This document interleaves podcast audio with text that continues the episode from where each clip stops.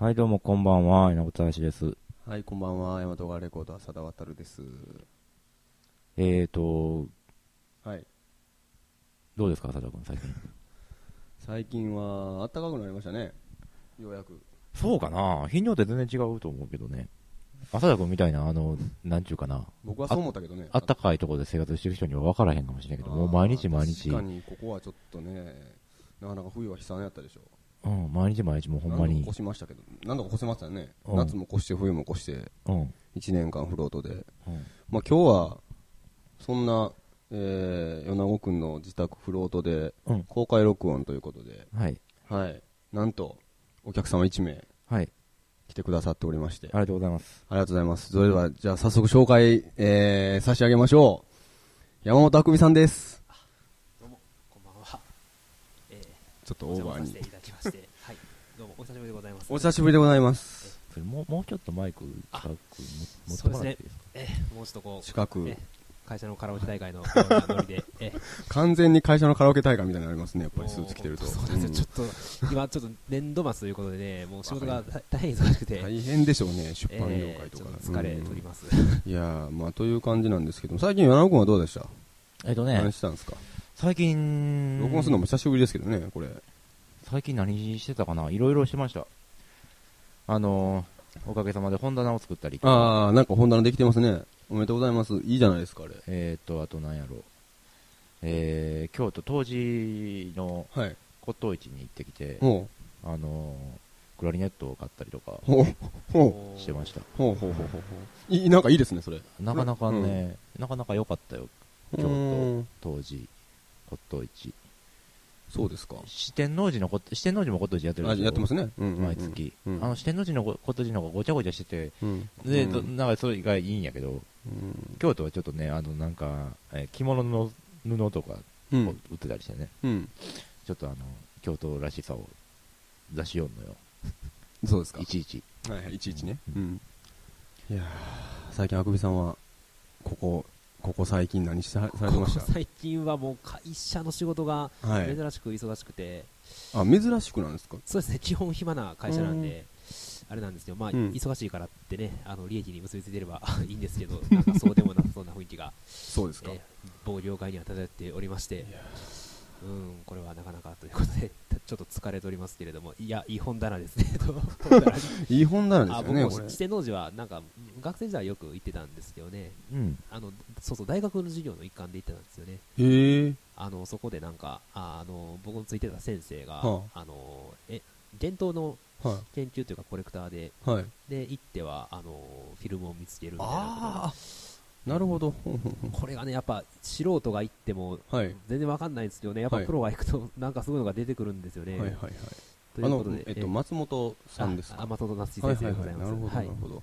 あ、そんな授業あるんですね。それ一緒に生徒と見に行くなんて。うん。まあ、あの受けてるのがもう2人、僕ともう1人ぐらいで、うん3人で、なんかこの日はもう天王寺集合ということで、という感じでしたね、はい、あのな懐かしい思い出ですが、四天王寺といえばそんな感じで、そうか、もそううか。それから後も結構何回も自分で行きましたけどね、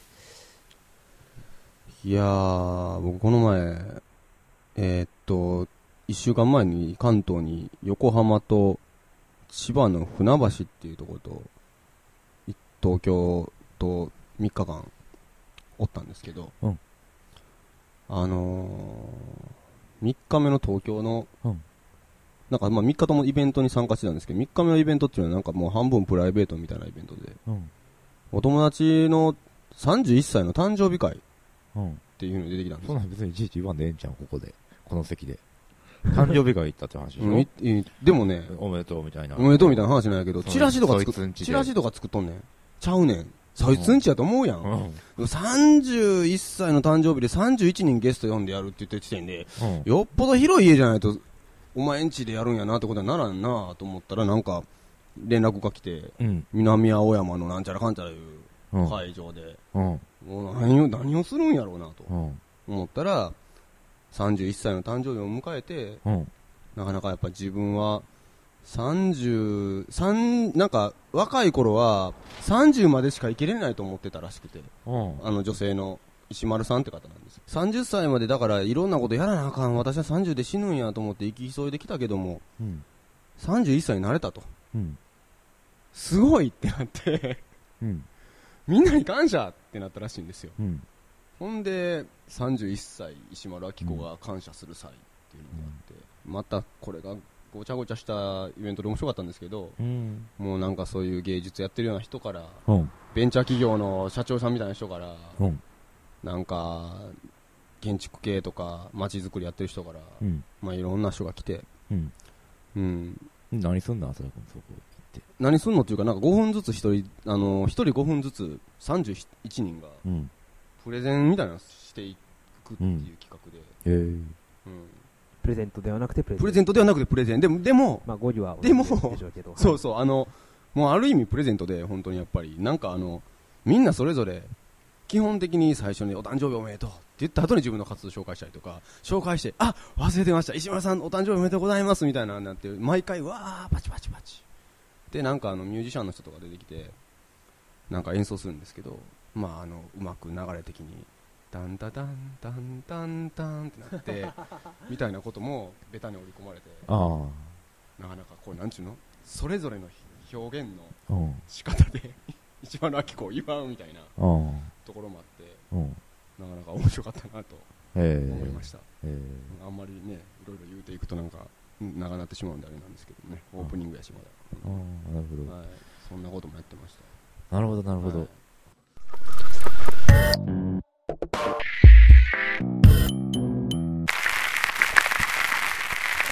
いやこの間そのさっきちょろっと言うたんですけどえっと船橋千葉の船橋の映像祭コミュニティアート映像祭っていう名前の映像祭にたまたまちょっと参加してきたんです、はい。でそれはなんで参加したかというと以前僕が心の現場にいた時に西成っていう町があって、ん。西成ってえっとまあざっくり言ってしまうと、うん。えー結構ホームレスの人が多い町。うん。で、あのーで、そこの町でうん。生活保護をもらって、えー三畳一間のマンあのアパートに住んでるおじいちゃんたちが紙芝居をやってる人らがおって、うん。紙芝居やってるチームがいて、で、その人たちのドキュメンタリー映画っていうのを昔作ってたんですよ。5年、4年ぐらい前、うん。で、その映画をずっと全然上映する機会なかったんですけど、なんか上映する機会をもらって、うん。で、船橋と別府と大阪と早稲田大学っていうところで上映されると。で、中で、その船橋のが1回目の上映会で、その早稲田大学の子が来てたんですね。うん。で、その人は映像作家の太田さんっていう人で、その人が撮った作品うん。が、なかなか変わった、なんなんて言うたらええかわからんんですけども、えっと、夫婦茶碗っていう作品なんです。うん。で、その夫婦茶碗っていう作品は、長野県に天竜村ってとこあるらしいんですよ。うん。知ってます？知らない。ここが、うん。まあ、過疎地で、うん。俗に言う。うん。で、なんかね、早稲、ちょっと今サイトを見てるんですけどね、うん。早稲田大学の学生とか、あとまあ立命とかも入ってるっぽいんですけど、うん。この過疎地域でおける生活体験や農家民宿の研究などを目的としていろんななんかプロジェクトやってると。で、早稲田大がやったのが、天竜村山村交流プロジェクト夫婦茶碗っていうので、疑似結婚をする、うん。して、うん。なんか2週間ぐらい夫婦生活を営んでみて、うん。村の活性化につなげるみたいなうん。企画をやったっぽいんです、どうも。うん。で、なんか、えーっと、少子高齢化社会について難しいこと書いとんな。過疎の進む人口わずか2000人弱の村での生活を通じ、私たち若者世代だ世代が意識を深められるよう、結婚をテーマに活動する。具体的には男性が主婦、あの、主の夫ですね。で、女性が大黒柱となり、それぞれ花嫁し、花婿修行、えー、山村インターンシップを行うということで、で、なんか男の人が家事選択をすると。うん。で、女の人が、なんか近くのなんちゅうの？まあ、JA 協賛みたいなとこ行って普通に働きに行くのよ、2週間。うん。ね。で、そこでなんか夫婦生活っていうのをやってみて、まあ、相乗りみたいな感じで、なんか最初に応募した人が、をが組を、なんか企画者側が組決めて、なうん A さんと B さん、じゃああなたたち夫婦。うんで、今からじゃあ婚姻届書きますって言って書くとこまでやって、実際その天竜村に提出しに行って、うん。もう村長の人らとかもまあグルでやな、うん。なんちゅうの、芝居を打つわけよ。うん。で、あなたたちは今日からここで生活する新婚夫婦ですと。ぜひ子供を産んで、育んでもらって、この過疎化、いい村にこれからはしていきましょう、みたいなこと言って、うん。実際生活して。でもだんだんお互いのことちょっとほんまに好きになってくるみたいな感じになっったりもすんねんけど、うん。なんかその映像作品を見たんですね、そのドキュメンタリーを。うん。で、あの、まあ、そもそも、その、何？全然どうでもいい話では、俺そのプロジェクトに人が集まったっていうこと自体結構びっくりやって。集まるやろ、そんなもん。やっぱりなんなん？なイベントやと思うけどな。え、しかもなんかそう終わった後にほんまにカップルとかが、いやいや、できるできるぐらいだって、この間、浅田君の奥さんに教えてもらったけど、あの、ヤフーパートナーっていうサイト俺の奥さんに教えてもらったっていうふうな言い方したら、ヤフーパートナーで俺を見つけたんかみたいに 思うよね、普通。ほんまやな。うんうん、君いいよ、ワイフパートナーが。私もこれで旦那見つけたから、みたいな ことになるやないか、お前。今の言い方やと完全に。浅田君とこれで浅田君とこれで結ばれました、みたいな。何やそれ、お前。いや、それ俺やったことないんですよ、ヤフーパートナー。出会い系の、なんかサイトとかも流行ってるみたいだから。あってるみたいね。全然知らんけど、あってるみたいね。うん。ね。で、あぐみさんどうですか？え、え、え、で、俺もそこで今。出会い系の。出会い系サイトとかどうですか？ああ、どう、あのね、僕はすごい、すごい古い価値観の持ち主ですか？はいはいや、ふ古すぎたら逆にいいんでしょうけど、はい出会いというものを供給するシステムというのは。でもなんですかね、やっぱりそこは、あの、あ、ちょっと難しいですね。でも、やっぱり、それはやっぱどうなのという、あのね、いや、まあ非常に難しい。う んなんでそこそうなるんですかね。全然よくわからなかったんですけど。いや、でもね、実際ね、もう話取れまくってますけど、年収とか書くとこあるんですよ。うんあ、それは、あ男のその天竜ヤ村の、フーパー、ヤフー、ヤフーパートナあ、ー。ヤフーパートナーの方ですか、うん。天竜村の方で年収書かそうですよね、今からは、もう意味わからんけど。全然意味は、うん。何のために村で生活するのみたいな話ですけど。あ、そうかん。でもそれはその、だから、本気じゃないんやね、前提としては。だから、ん要は、うんカップルを見つけに来るというよりは、うんえっと、目的の一つとしては、まあ、元々の目的っていうのが、要は村を活性化するってところが始まってて、その手段としてなんか、ちょっと夫婦生活をしてみるっていう実験をしようっていうことが始まってるけど、当然、それを応募してやってくる人間は割と本気というか、うんそれなりにほんまに彼女が欲しいとか言って、男の人の方が多かったんやて。うん。あの、応募してきたのが。で、別にでも、だからといって、ほんまに彼女見つけたれっていうわけでもなくて、要は、田舎で一回生活してみたいとかね、これをきっかけに。うんあと、えっと、一人暮らし、実家暮らしで一人暮らしをしたことがないから、家事選択をやったことがないっていう人いるやん。僕とかも完全に、あの、大学出るまでは、もう、ほんまに、おかんに全部お任せみたいになっとったから、気持ちはようわかんねん。うん。俺やばいな、このまま普通に結婚とかもしするようなことがあったら何もできへんだんなんやなって思ってたし、なんかそういうのを修行する場という意味合いのことも言うてて、まあまだわかる。なんかそんなんやったら。で、で、で実際その様子をドキュメンタリーで撮ってんねんけど、いかんせん撮ってる内容、そのプロジェクト自体は事実やからドキュメンタリーなんやけど、うん。その夫婦生活自体はフィクションなわけやんか。うん。ですだからなんかその、変ななんか作品になってんねん。なんて言ったらいいんかわからんねんけど。うん。なんかあの、ほんまの夫婦生活。うん。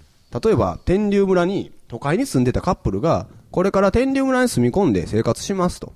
で、そこでは、よ嫁はんの方が仕事しに行って、旦那の方が、えー料理して、みたいな話のドキュメンタリーやったらわ、まだまあまあ、あ、そうやねんな、なるけど、それ自体がまあ嘘なわけやから、うん。その様子をとって、どんどんその夫婦の感覚っていうのがお互いなんかあの、一人きりになってる時にお互いのこと聞き合うのよ。うん。どうですか最近って言って一週間経ちましたけどって言ったら、いや僕は結構あの子気強い子やと思ってるし、うん実際なんかいろいろ言われますけど嫌いじゃないですねとかってちょっとほんまに好きになってきてたりとかして男の方が。うん。で、女の方は、いやもう全然料理とかもできないし、この前なんか、なんか作らせたらもうむちゃくちゃやったし、うん頼んないですね、ちょっと頼んなさすぎますよね、みたいなこと言ってたりとかして、うん。なんかだんだんとはいえ、なんか、まんざらでもないみたいな感じになってくんねやんか。ああ、そうなんだ。だからその恋愛の感じと、うんあとそれが都会で行われてなくて、そのなんちゅうの村ってもうめっちゃ幻想的やん、そんなん。うん。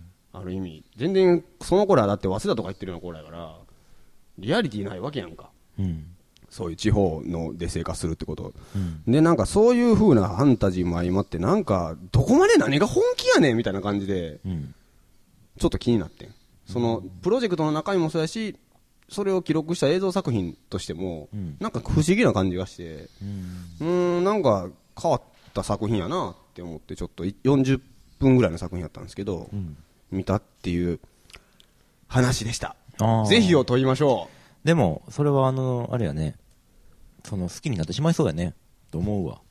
う。あ、そ実際そういう疑似体験してたら。あの、ちょっと前提確認なんですけど、はいはいその映像作家、その、はいあれ、プロジェクトを捉えた映像作家というのは、その企画に対してはどういうふうにコミッめトしてるんですか？ちゃめちゃいい質問ですね。実は、そこがまた厄介な話で、厄介って変な話で、太田さんっていう方が、ええプロジェクトの企画者でもあるんですよ。ああ、そっち側ですか？企画者であり撮影者なんですよ。要は映像作品の作家であり、そのプロジェクト自体も企画してる側の人間なんですよ。じゃあ、すべては彼の手のそう内で。だからこそおかしなことになってるっていう。どこまでがもうなんかほんまなんかもわからんし、ねそもそも嘘やねんからっていうのもあるし。でもまあ、すでもその手の話はまあ昔からよく言われてますよね。ねえ。あの僕も全然わかんなくて、あの、心理実験にありがちなデマかもしれないですけど、うんうん。うんよくね、あの、なんすか、ロールプレイで、えっ、と、囚人とね、あ。なんすか、あれでしょ、ありますありますね。ああれ、あれはほんまやったか嘘やったかってちょっと忘れましたけど、まあ、それは人間そうなっちゃいますよね。まあ、そうなんですかね。そこで、あれですよ、もう恋愛とは何かということを、これは僕は浅田さんにお聞きしたいという。いや、それもむしろね、米子くんにお聞きしたい。えー愛とは何なの？愛とは何なのかって。恋とは何なの？米子くん愛とは何なの、米子くんなんか恋愛が先、先なん、なんだか先なん？みたいなことなんか、いや、だから、あると思う。好きになってしまうと思うよ。卵が先か、鶏が先ああ、そうそう、まさにそういうことで、うん。あのだからなんか、恋人なり夫婦っていうのは、こう、他の人よりちょっと精神的に近い人なわけじゃないですか。そういう人が欲しいわけじゃないですか。ほほんで、なんかきっかけがあって、あの、だから、そういうふうになって、そういういきなり無理やりなんか、なんかのきっかけで、う。うん。精神的な距離が近くなってしまって、あれやろ？なんか事件に二人で巻き込まれて、あれ？みたいなことやろ？うんうん、みたいなことやろ？みたいなことがあってうん。もいいし、ばなんかその疑似夫婦でもいいですけど、うん。で、近くなってしまったから恋人になるのか、うん。あの恋人になったから近くなるのかっていうのが、あのどっちが先でもどっちでもあり得るんじゃないかなと思って、うん。あのだから、面白いなとで、米子くんどっちがいいの？思ったんやけど、ん？米子くんどっちがいいの？望むんやったら。そういうのはでも別にあんまりね、自分で選ぶもんじゃないという気がするね。あ、そ、そこやと思いますね。そこやと思いますねって、ここ、バッと入っていくわけですよね。はい。いや、あの、まあ、愛が先なの、何が先なのではなくですね、うんあの、まあ、それがやっぱ技とか自然かっていうところが、まあ、問題だと僕は思うんですよね。なるほどええわざとっていうのは、そのえどっちかが仕組んだっていうことまあ、そそうなん、例えば見合い的なものとかも含めてですそうですね。かうん。そどうなのかな？見合いについては僕は全然存じませんけれども、でもまあ、その出会い系さがどうのとか、うんあるいはその、僕見たことないですけど、相乗りとか、うん。結構その手のバラエティ番組もあって、別にそれはやらせでもあり、かつ、うんまあ本当のとこもあるやろなっていうところはあると思うんですけど、でもまあやっぱわわざとはどうなんかなと、まあああらゆるものに対してわざとっていうのはどうなんかなっていう、うん、ちょっとね、いろいろ悩んでるんですよ。なるほど、悩んでるんですか？わざとと、わざと問題っていうのはすごくでかくないですか？なるほど、わざと問題わざと。問題はこれはもう誰もが一度は行き着く。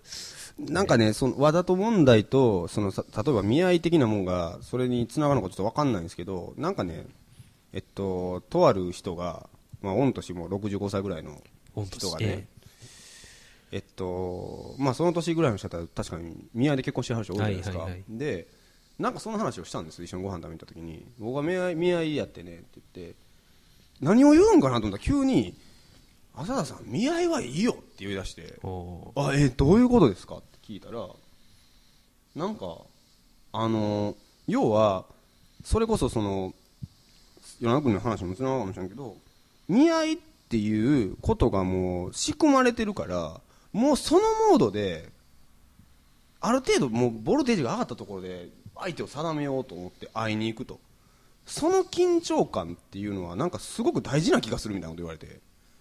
で、それでうまくいった時っていうのは、もちろん結婚できるし、だから、なんかそういうモードで人に会いに行くってことが、そういうことでもせん限りないでしょって言われて、もちろんそれは、だからってあの恋愛結婚も当然、あの、いいと思ってるけども、見合いっていうのは、今なんかみんな、え、見合いってっていう人はこうなってるけど、そういうなんか、それがきっかけで、もう相手をそういう目で見るというか、そのモードで見るっていうことはあってもいいと思うと、うんうんえらい言われました。見合いはいい。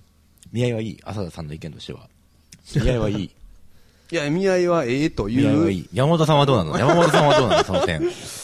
はい。今のだから、見合いとかも仕込まれてるじゃないですか。どう、どうですか、今の話。話は？それは、何の番組やねん、なこれ。なんか、ほんまにええ、ええ、なんなんでしょうね。もう、一人やっぱりゲストがね、加わるだけで面白いですね、ちょっと。変なテンションになってきますね。あ、もう一匹いますけどね。ええ、あ、全然やね、話入ってけえへんのか彼か彼女かは分かりませんけどどっ、ち？見合いは絶対ありえないでしょ。あ、あり得るか。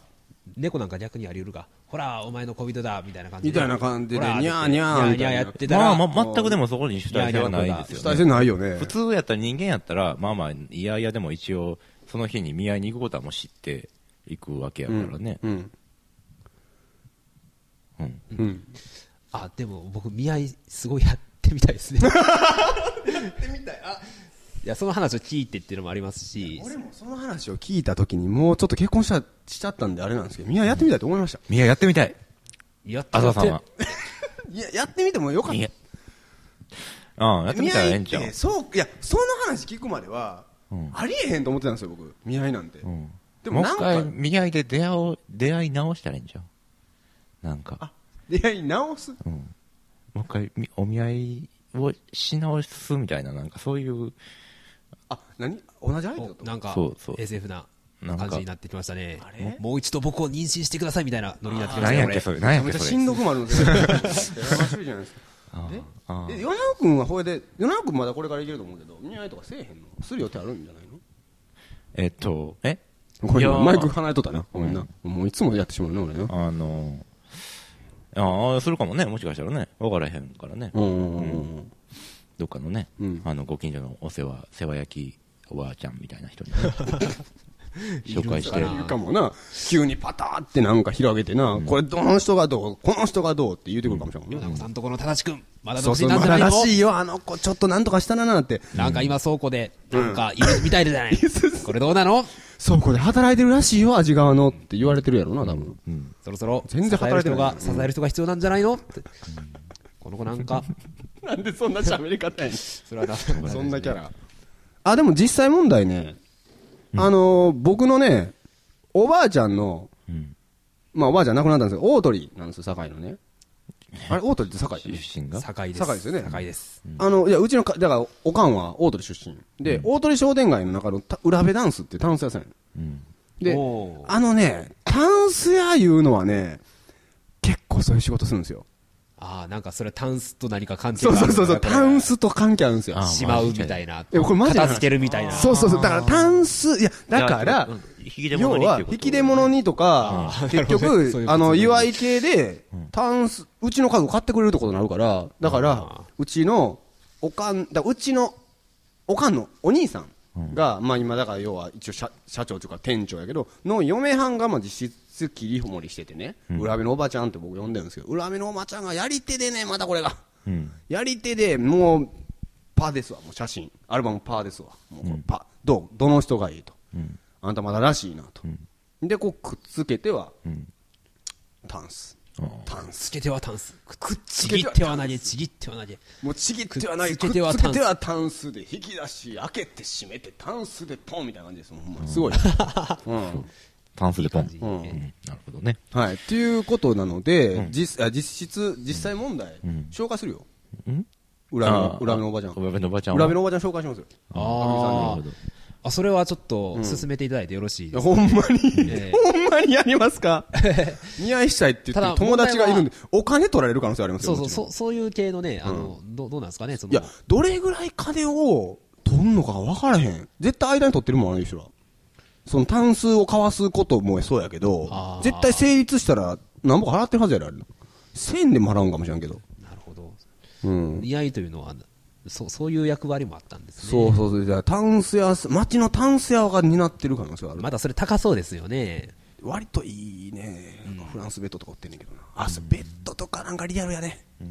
ベッド持ってけみたいな。もうね。ねで電鉄が、あの、ここ近く阪神線ができましたけど。阪神戦ができましたけどね要。するにそれは野球球団を持つみたいなね。それで、電車を利用さすという、そういうことじゃないですか。そういうことですね。今回ご紹介するのは、ソニーヤというミュージシャンの音楽です。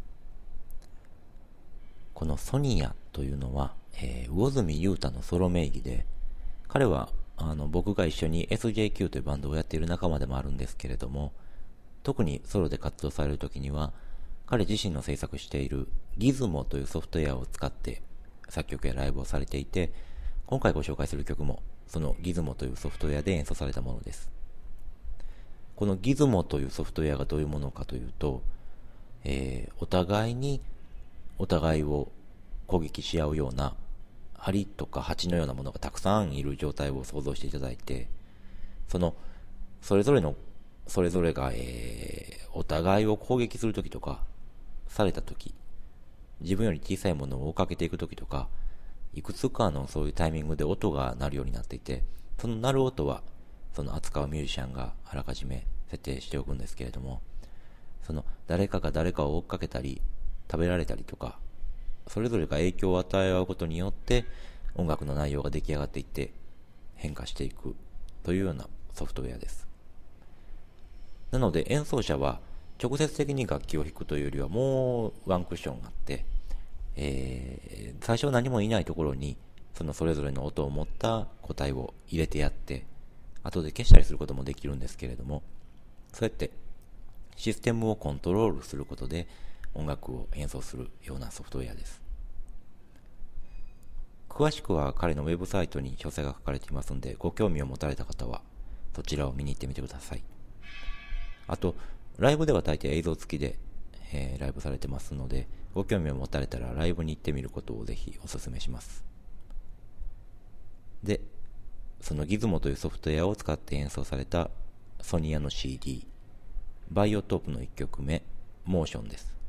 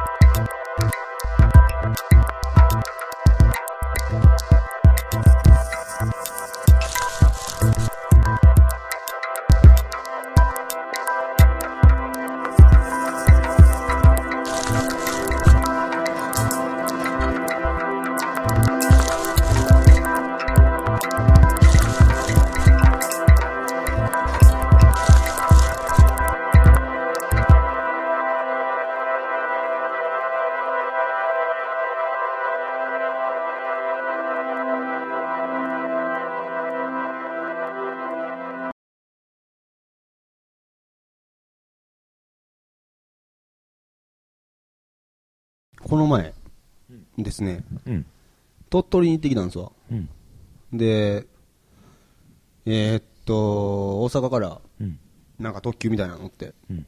行ってたんですけども、水木ロード。水木ロードは行かへんかっうん。た。うん、あの、行ってたんですけど、うん。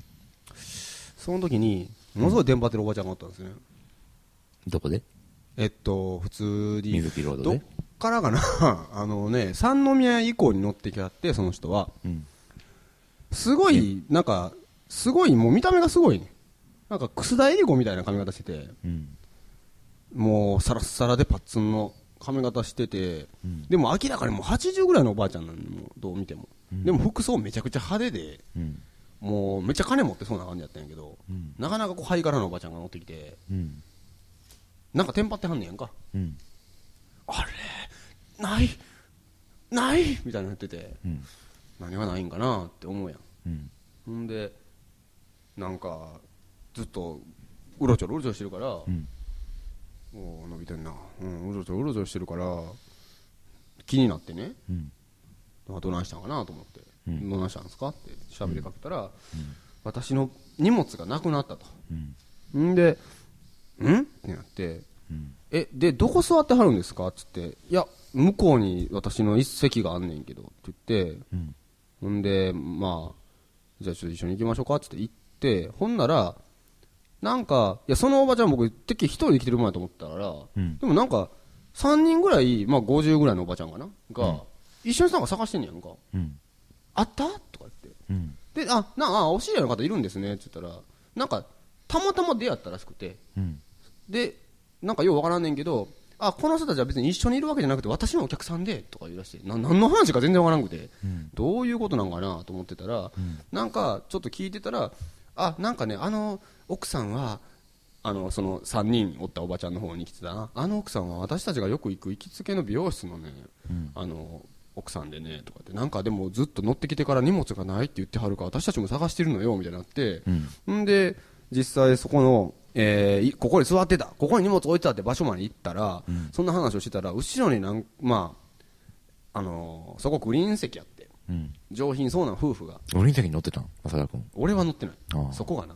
俺が乗れるわけないやんグリーン席なんか、うん。うん、であのそこに乗った夫婦が、いやーさっきからなんか言ってはりますけどここには何もなかったですよ。誰も来てませんよ。って、もう半笑いで言ってて、うん。いやもうおばちゃんボケてんちゃうみたいなぐらい言ってて。うん。だから僕もなあーボケてはんのかなとかもちょっと思ってたんやけど、うん。実際席が違うかってね最終的にうん。車車両何個かずれてて、うんでそこで結局見つかったんようん。で見つかってで僕は見つかるところまではおらへんかったんやけど、んまあまあ要はおばちゃんたちが探しに行ったら結局車掌さんに言うたら見つかったと、うん。ほんで僕が席戻ってたら、おばちゃんバー走ってきてうん。「ありがとう!」言うてうん。「あなた恩人やわ!うん。」いやいや僕何もやってないですよそんなん、っていやもう探してくれただけでほんまありがとうって、なるほど。手をさすさすされってて言うの。さっと「えなるほどザワールド秋の祭典」とは言わんかったけど、パッと名刺渡してなんか名刺もなんか変わったなんちゅうのあのえっと名刺サイズ折り曲げたら名刺サイズになってて、で折り曲げてる表の部分が斜めに切り取ってられてて下が見えるみたいになってんねうん。でそこに「エリーロンドン」って書いて、うん美容室エリーロンドン」って書いてて、でメモまでしてくれててなんか。うん。でここ私の店やからっつって、パッと見たらもうなんかめっちゃチェーンってあんねやんか、ん。で会長高松敏子みたいになっとって、うん。なんやこれって思って、ほんでなんかそこああなんかよくわからんけどありがとうございますっつってそのおばちゃんとか去ってた後によう見たら、ボールペンで、自筆でね自分で、なんかこの方は私の大切なお客様です、美しく差し上げてくださいって書いてて、なんかええもんもらったなあ、それよかったやんか。ほんで気になるやん、うん。行ってないし俺美容室とか行かへんしあ、そう。うん、散歩屋さんで済ましてもらうから、でもなんかその名刺持ってって、この前、お宅のところの会長助けたんですよっつったら、多分ほんまにただにしてくれるのかもしれんねんけど、うん。ちょっと気になって、その人の名前で、ちょっと画像検索してたら出てきてね、あのおばちゃんやっていう感じの写真が。うん。で、なんか、最近息子に、会長、あの、なんか、美容室のグループの経営を引き継いで、いやー、息子は店のことと何でも一人で決めてしまう寂しいけど安心して任せられるという証なんでしょうね。ってバカにしてんの？言うてはんねん。いや、バカにしてない、バカにしてない。うん言うてはんねん。バカになんかしてない。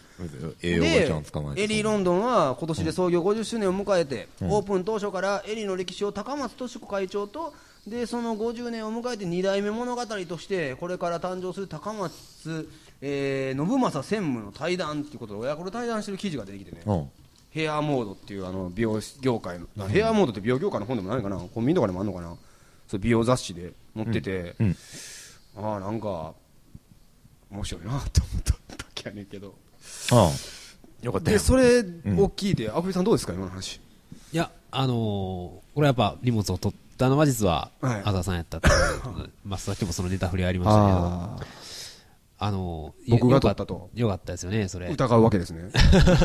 や、その手、今度使わせてもらおうかなと思って、なんか隣に著名人座ってたら荷物をちょっと隠して、明らかにねおかしな髪型してる派手なおばあちゃんとかは著名人の可能性ありますね。まあ、そうですね、うん。某ホテルのね、某ホテルの何々さん的な話。え実はあの企業の御曹司、御曹司じゃないわ。ね。なんなんちゃらやったみたいな話はあると思う。なんか関西は多そうですよね。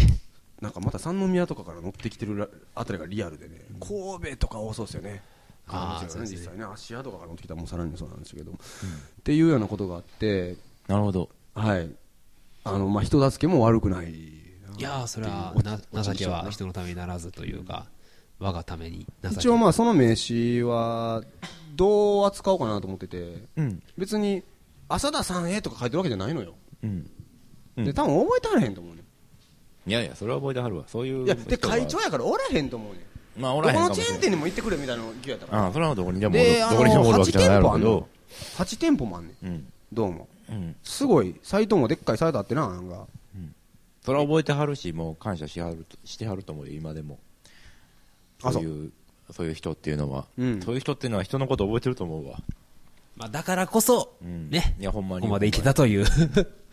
そうか。うんほんまにほんまに、うん。ほんまにいや、まあ、あの、一回行ってみるわ。うん。いやとりあえず一回行ってみるのがいいんじゃないこれで、ちょ、ちょっとこういうのは、って言われたらかなり、すごい。寂しいですね。綺麗になって帰ってくると思うから、すごい、美しく、あ美美しくしく差し上げてくださいって書いてるから、ん。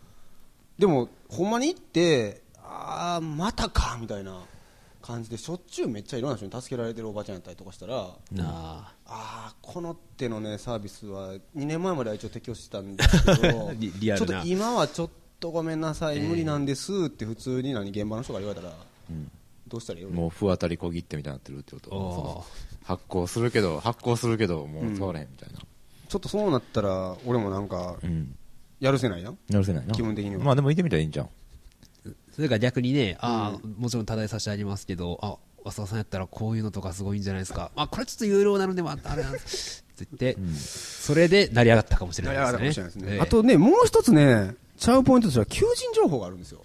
うん。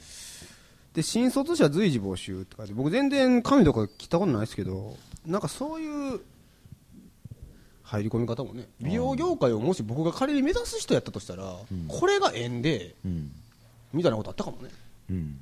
まあね。いや、ほんまにありそうじゃないですか。連絡取ってみて、高松さんに。うん。実は僕ね、ん。いろいろほんま勉強してた、うん。うんほんまにありそうやな。うんうん。これ以上面白い話になりなさそうな空気は流れてるけど、うん。うん。うん。じゃあ、いやでももう一分野もあるんやろ。こっから。ないないないない美容業界目指せるとしたらどうしよないないないないない。言う言うてもうだけど、言うてもうで後悔してるよ今。ううん。うん。ああそう。なんか活動もし、猫ちゃんも活動し始めたし。なんもないか。うん。えーっとね、じゃあ、なんやろうな。えー、そんな人のなんかあの、うん。えー、あの、人と人とのこう、あれやんか。人と人との何々何どんな話？話って。どんな話になるの今？今の話って、うんあの、人と、人とのこう、信頼関係っていうか、うんあの、なんちゅうかな。あこれなんのか、あれやわ。期待、期待して今、浅田君はその美容院に行こうか、い行かないかっていうところ、人と人との信頼関係って言葉は、中学3年生の担任の加藤先生からなんか、ことあるごとに言われた。ああ、加藤先生、効果青春の時立たへんから立な。たへんかったね。うん。断固として私は立ちませんとか言うてたけど、僕のクラスの山田君うんっていう子だったんやけど、うん山田君のこと嫌いやったらしくて、うん。こっそり俺に、うん私山田君のこと嫌いなの。ショックやったよ。子供ながらに。それは先生がだって、ショックやな生徒の、お一応俺山田君友達やしさ、んそんなこと俺に言うてくる。それはあかん人間的にちょっと疑うな。それは絶対にあかん。うん。あかんあかん。いくら、そら、ねん左翼かなんかかわからんけど、うん。二競争なんかわからんけど、そう。ほいで、人と人との信頼が言うてる加藤先生が、ん私はまだ君嫌いやからって言われたらちょっと、それはあかんわもう全然説得力ないわ先生と思ったけど、俺。それはあかん。いうん。やでね、そんな、だからし、あの、信頼してこう何か行くわけですよ。うん。僕も。僕もでさっきあの、京都行ったっていう話をちょちらっとしましたけども、はいその後にね、あの、法船院ってあの、えっ、と、水金窟おー、はいはいはい。が有名なお寺いくつかあるんですけど、ん。ああ、あくびさんやら乗り出して、うん。水金窟。にちょっと今何を言ってるか、え、もう一回、な、何を？水、水金窟。水金窟っていうね、って何ですか？楽器というか、えっと洞窟の、なんつったらいいのあれ。あ、そういうお店という100%ことで間違ってるな。入りから間違えてるけど。どういうえ、いや水金窟やろ？水のことの靴やろ？洞窟の靴やろイメージやな。浅田、浅田水金窟やな。すごい。あまあ、ガッチ屋さんということですかね。え違う違う。違う違います。うん違います。あのね、土の中に亀が、壺が埋めてあって、え裏返しにしてんのかな？なんかまあともかく水が滴って土に入っていって、その亀の中をピターンって落ちるところの音がその壺に反響して、その聞こえてくるっていうあ。それが庭の、その日本庭園とかに、それがツボな人が行くという、ちょっと無理やりなことを言ってみましたけれども。それはいとエリーとどう関係あるの？えっとエリロンドンの、だからね、うん。それの有名なお寺の一つやっていうので行ったんですよ。うん俺、行きたくて前から。うんで前実はあの前まで行ったけど閉まってて、うんうんうん。行きたいなと思ってたからまた行ったんですよ、改めて。うんで、そしたら、中入ってみたら、うんあの、まずお坊さんが、あのー、こちらの、地天井があって、あの、あそこ、天井って？地天井があって、誰かが切腹したところの床の木をそのまま天井にしたっていう地天井があって誰かが切腹した切か腹した？うん。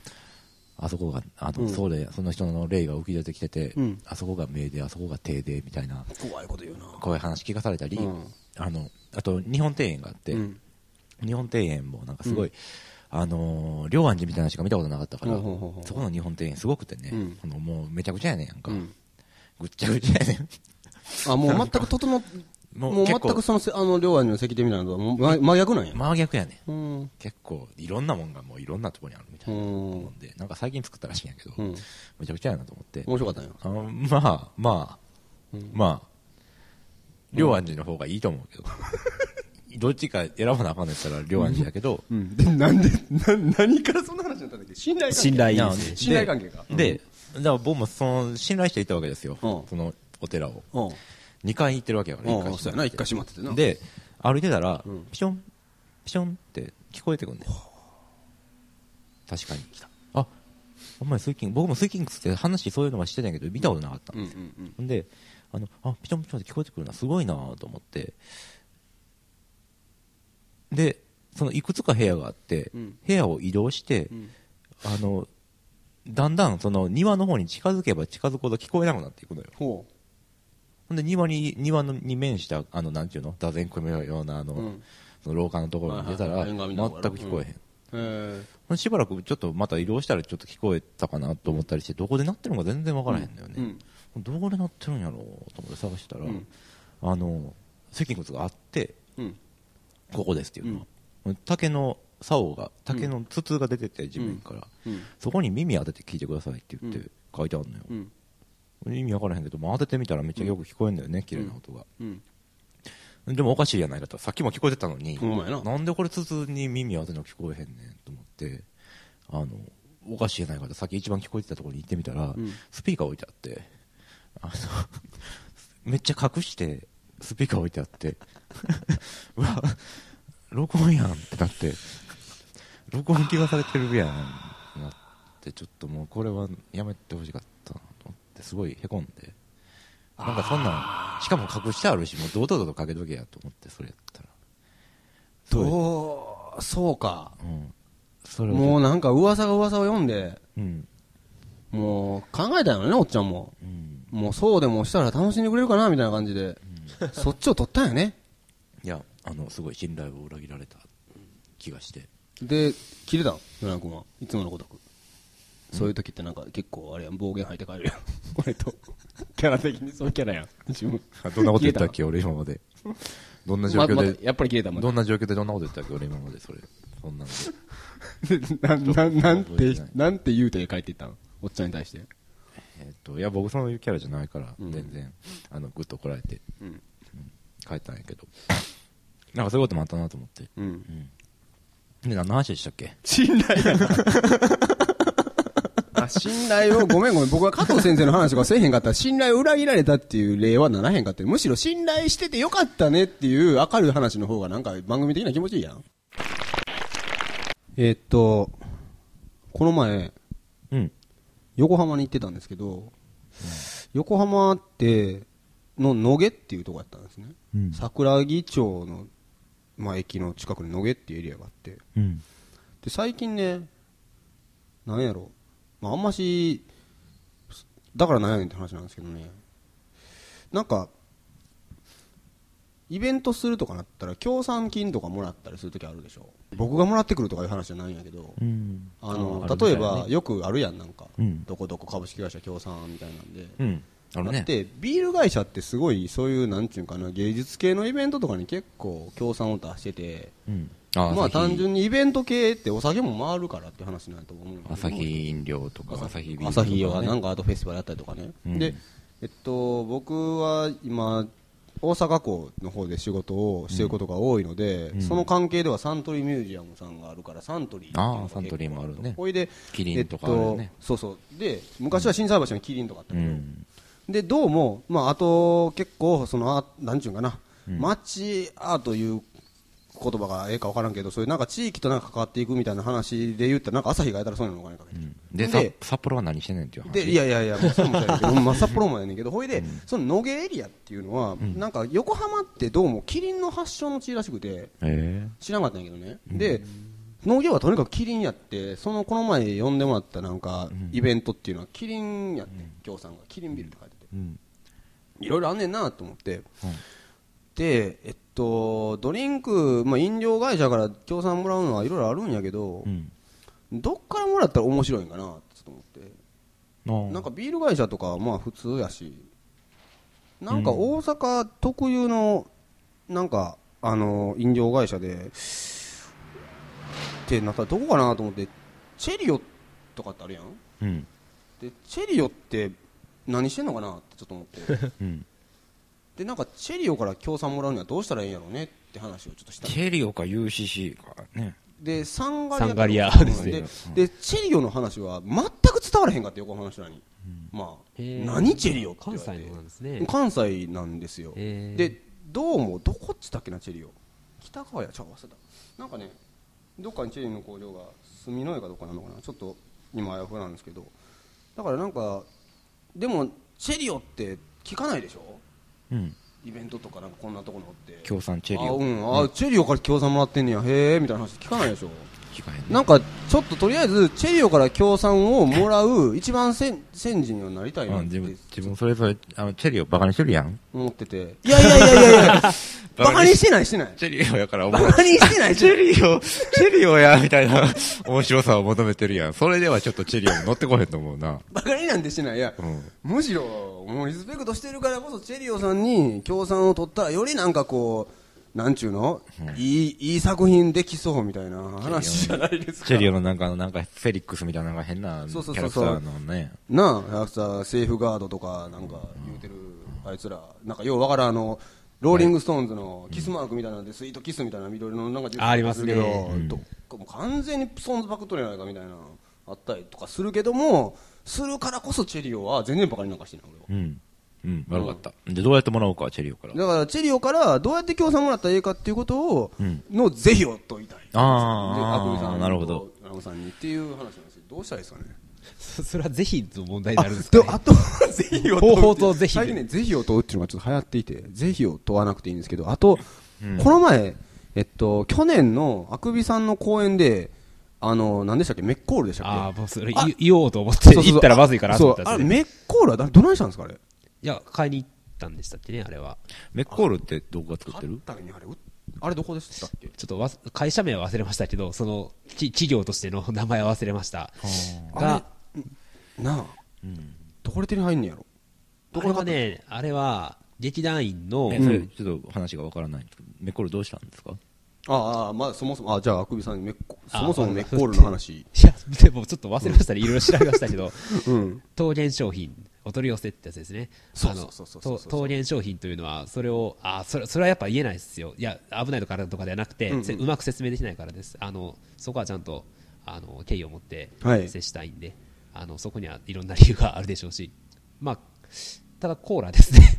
コーラですね。えっとねえっと、麦、麦、美味しいですよ麦ですよね。実はう、ん麦メコーラ。コールをどうしたんですか？なんか配ったとかしたんですか？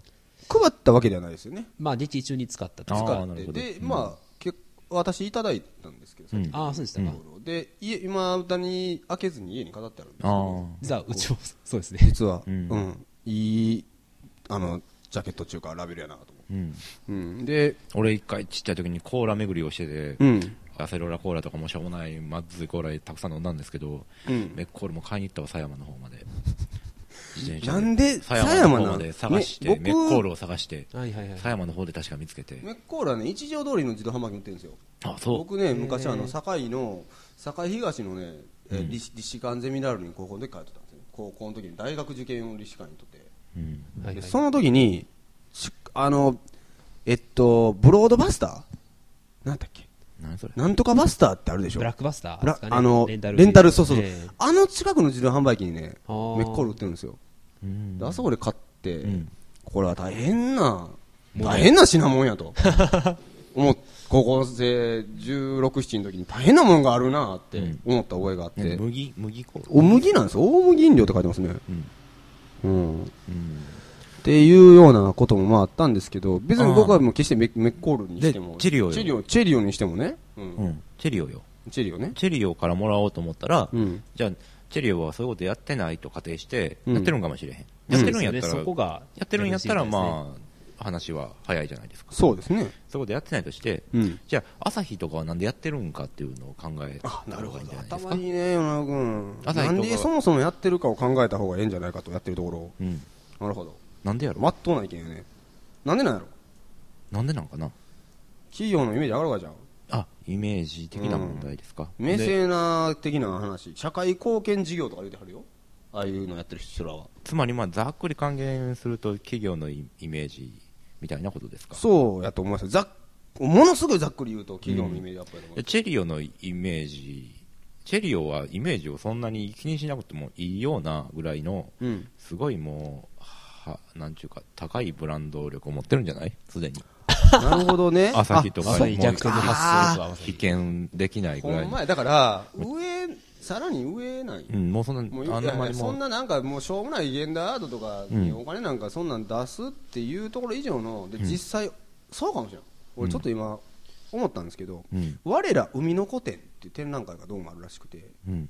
それの協賛に株式会社チェリオジャパン入ってるんですよ。あ、そうなんですか？うん今チェリオ株式会社協賛で調べてみたんですけど、チェリオ、ジャパン間違いなくチェリオななの？その、今いや、言うてる。そうでしょというか、関西ローカルの割にはジャパンがついてあめっますけど、ちゃこれはだってほら、この下品なサイト、あ、下品とか言って思った。いや、このサイト、あこのサイトチェリオジャパン。あ、あうん。あ。なんや、やってるんやってるやんあそれはどこの、どこの展覧会？ちょっとそれがわからなくて、今ちょっと調べますけど、うん。えっと、我ら海の古典。うん。なんやろな、この展覧会気になるな。うん。第37回我ら海の古典作品募集開始しました。うん2009年6月30日まで、あ、僕ら、まだ応募できますよ、これ。うん。えっと、これね、チェリオが出してるんですけども、どういう展覧会とかで言うと、すごい、これ壮大やな。昭和48年以来毎年開催されている、それはもう名前が壮大やからね。私の海をテーマにした児童絵画コンクール、児童、うん僕ら無理やな。で、このね、展覧会のテーマは、海は命の始まりです。海はエネルギーの源です。私たちの国日本は周りをぐるりと海に取り囲まれています海には生活もあればうんロマンもあり優しさもありあなたの海はどんな海ですかみたいなこと書いててまあまあまあまあ。まあまあまああ。まあそういう需要あ、じゃあそれは場所限ったもんじゃなくて、その、なんちゅうか、あの、これ郵便局がやってるようなやつ。ぐらいのどこでやっどっからでも出せるようだってなやつね。そうやわ海の古典のだって大正あれやで48年の海の古典は岡本太郎さんが審査委員長やでうん。で国土交通大臣賞とかもあるでこれうん。それにチェリオって負けてるね朝日とかん朝日とかキリンとかサントリーとか怒られるな、俺このややだから、いやじゃあやってるんやろうから、もう話は簡単で、つ。うん。あの、企画して持ってったら、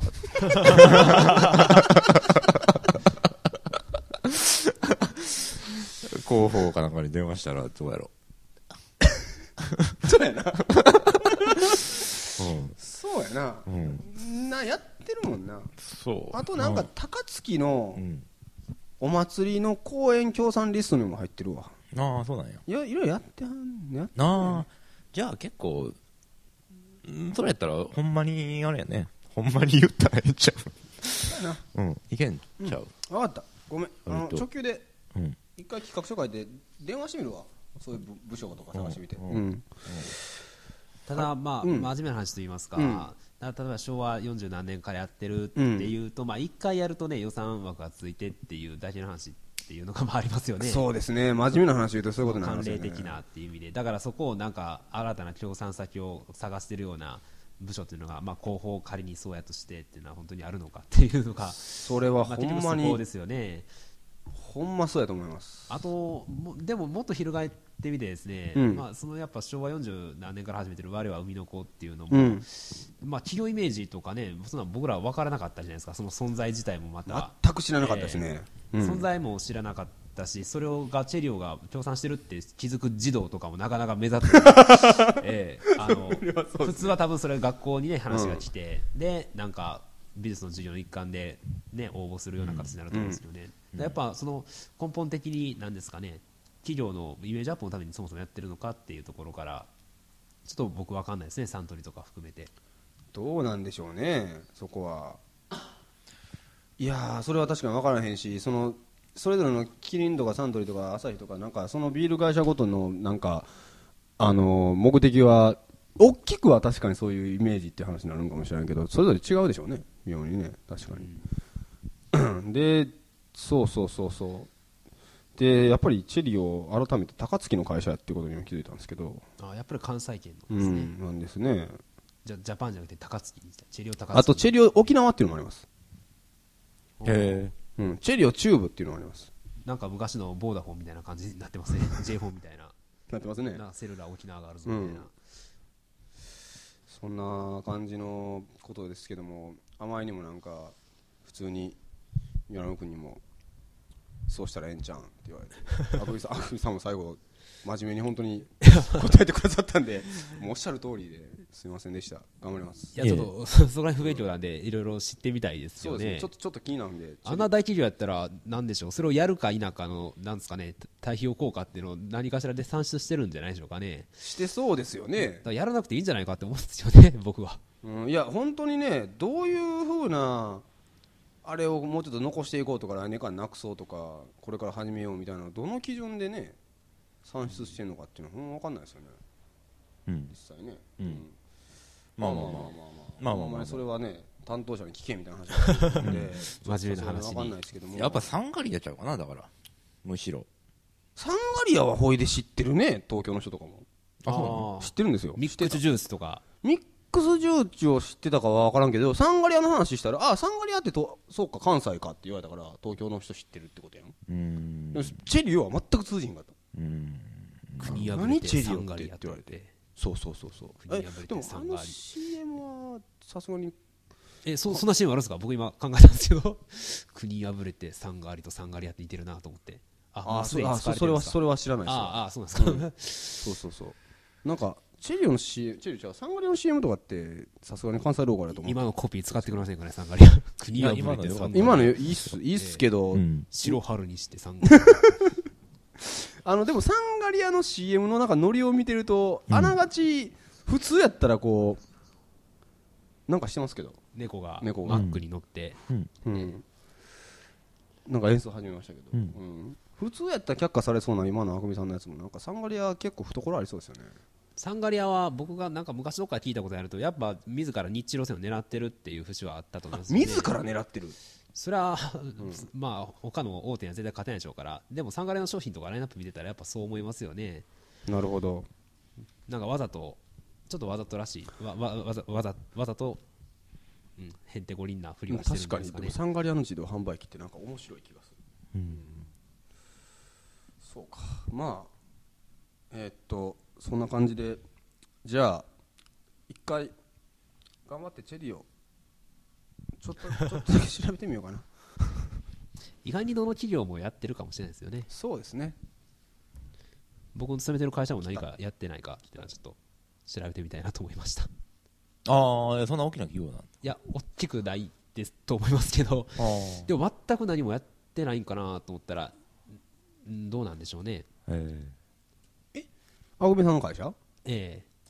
そういう協賛系とかでいでください、えやってるかもしれない。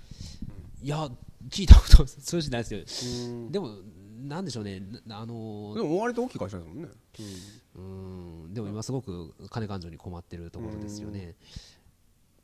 でもなんでしょう。うん。いやあのあまり面白くないんで。はい。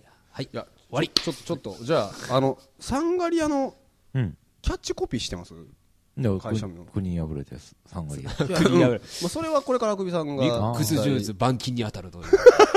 これからまあそれ提案していくとして、ええ。じゃあ僕もちょっとあのいや別に普通なんですけど果てしなく自然飲料を追求するサンガリアそんなバカな。ミックスジュースが。ちょっと面白かったですこれ、うん、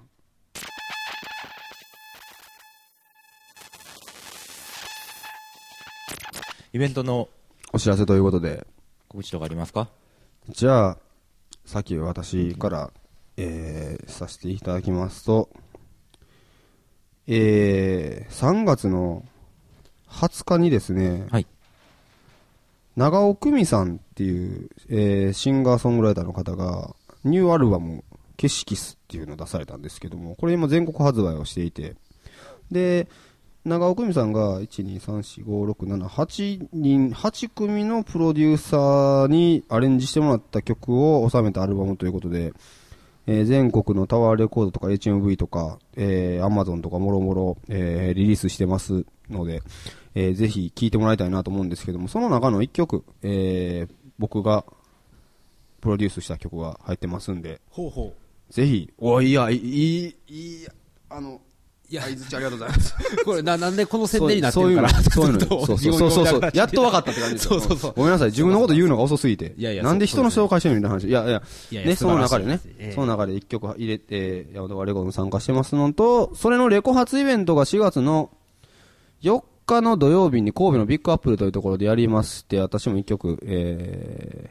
ー、演奏します。おそんな感じです。はい。はい。えー、じゃあと、あと、山本さん。そうですね、今日はももう、あぐびさん来ていただいて、え本当に、なんかもう、せめて宣伝してくれてください。あでではですね、はい。あのー5月の23日と24日に今、えーこちらさん、えーおりますフロート、えー、米子さんのフロートにてあの劇団乾杯というところの、えー演劇公演がございます、えー、町町と漢字で書いて間違いと読む、まあ、そういった芝居をやろうと思ってます。あの入場無料でございますのでぜひまあこれ以上はということではい。えっ、と、僕、ライブの予定はないんですけれども、えっ、と、うちでやるイベントの予定をじゃあ、ざっと言います。4月2日に一楽義満、小島隆、八甲田川正康っていう音楽イベントがあります。4月9日の木曜日に、島熊ガンホーズというバンドのイベントがあります。あと4月28日、26日日曜日、4月26日の日曜日夜に、えーヘッドホンで聴く屋外の映像と音のイベントという外外に映像を映してヘッドホンで音楽を聴くというイベント映像と音楽のイベントで出演者が林裕樹プラス伊藤忠之忠之で読み方間違ってたらごめんなさい。ロボピッチャーというバンドのキーボードの方です。え。えー、あとヒューマンフラワージェリー・ゴードン西本博子。西本博子さんはタルタウの方です、えー、とあとスローンのプラス孫戦後茶箱すごい。えー方々が出演されます。あれまあとそんなもんですね。ああと、ごめんなさい、言うの忘れたんですけど、もう一個、えっと、船橋の映像祭っていうのを言ってましたけども、コミュニティアート映像祭ってやつで、結びプロジェクトっていう作品を、映像作品を出してます。それが、次回は4月の18日に、ココルーム、大阪のココルームというところで、えーっと、次が5月の30日に、まあ全然ちゃうんですけど、別府。ですね。大分県別府のプラ,、えープラットフォーム01というところでも上映されますので、えーあと4月の12日もう日程前後してごめんなさい。12日に早稲田大学でも上映される、えーそうなのでなんか近いどっかで私その辺りに住んでますみたいな人が聞いてくれてたら 言ってもらえたらなと結び座思いますんで、ねまた情報は今言うたような情報はもろもろウェブサイトの方ねですはい。それじゃあ、えっ、と、また次回お届けしたのは、米子正と、えー、浅田あたり大和川レコードとあ山本あくびでございましたはい。それじゃあ、また。はいまた